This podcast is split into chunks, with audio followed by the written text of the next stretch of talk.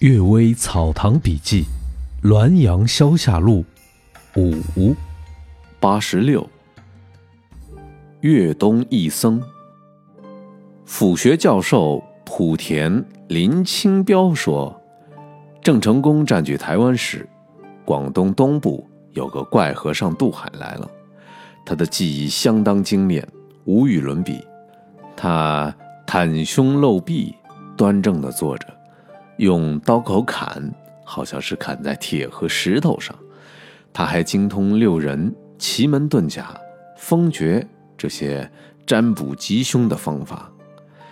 和他谈论兵法，也能娓娓道来而有条理。此时，郑成功正在招揽豪杰之士，对他很是敬重，以礼相待。时间一久，这和尚渐渐骄横跋扈起来，郑成功不能忍受。并且怀疑他是间谍，想杀了他，而又担心不能成功。他手下大将刘国轩说：“如果一定要杀了他，那么这件事儿就交给我吧。”于是到他那里和他亲热的交谈，忽然问道：“大师是佛家人，但不知道遇到摩登伽女时是否会受到干扰？”在《楞严经》中曾经说到，佛在世有一摩登伽女，为其女波及地，以幻术蛊惑阿难，将使淫乐。佛说神咒解其难。这个伽女啊，指的就是妓女。和尚说，如同参寮子和尚，长久以来心就像沾了泥的柳絮，沉寂不再波。刘国轩因此开玩笑说：“我想用南汉流亡集体宣淫的大体双方式试验一下大师的道理，使众人坚定对佛祖的信心，怎么样？”于是选了大约十个漂亮善淫的美少年和妓女，铺下入殿枕头，在和尚身边肆无忌惮地戏弄相交，那种柔情妮态。极尽天下诱惑之能事。这和尚谈笑自如，好像没有看见什么，没有听见什么。过了一阵子，他忽然闭着眼睛不看了。刘国轩拔出利剑一挥，和尚的首级便一下子落了下来。刘国轩说：“这和尚的技术并不是有什么鬼神，只是练气功使自己稳定下来罢了。心一定。”气就聚集起来，心一动，就是气散。此和尚在刚开始时没有心动，所以能随便的观看。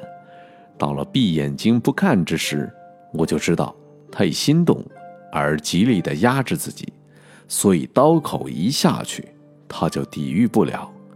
他的这种看法颇能深入精微之处，但是不知道。这个杀人抢掠、品行恶劣的年轻人，凭什么能看到这一点？他能在横行大海深处纵横十几年，看来也不是偶然的呀。江南崔寅，诸公惠安，曾经同武功山人在城南散步，于是就坐在树下谈艺。忽然听到背后有人说话，二位所论，乃是方术家的意，不是儒家的意。二人奇怪，他刚才从哪儿来？回答说：“我已经坐在这儿，二位没有看见罢了。”问他的姓名，回答说：“江南崔寅。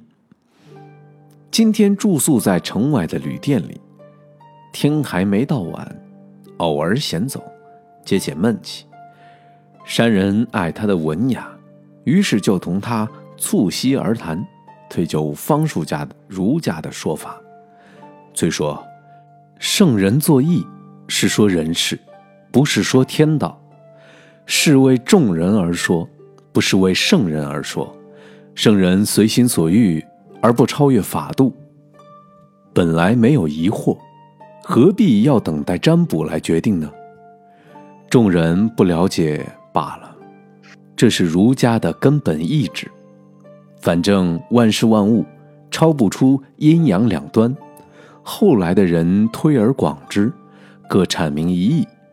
杨戬、王宗传阐发心学，这是佛家的义；渊衍出于王密、陈抟、邵康节推论先天，这是道家的义；渊源出于魏伯阳、方术家的义，推演于管路、郭璞。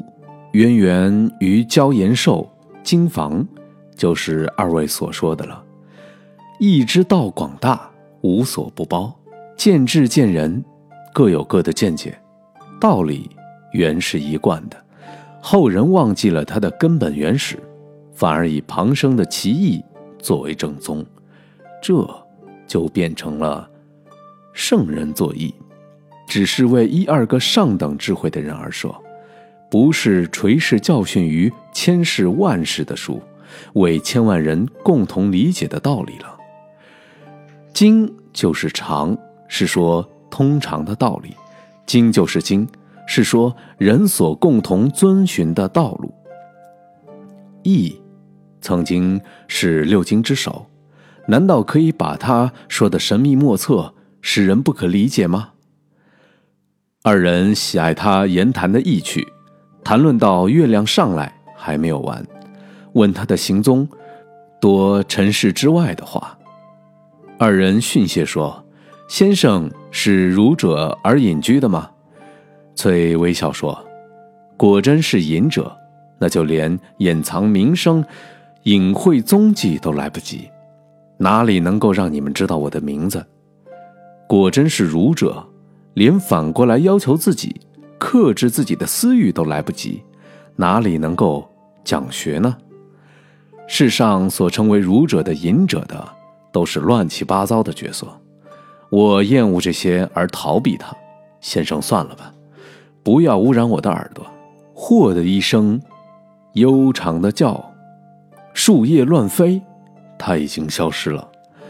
二人这才知道，他们所看到的，不是人。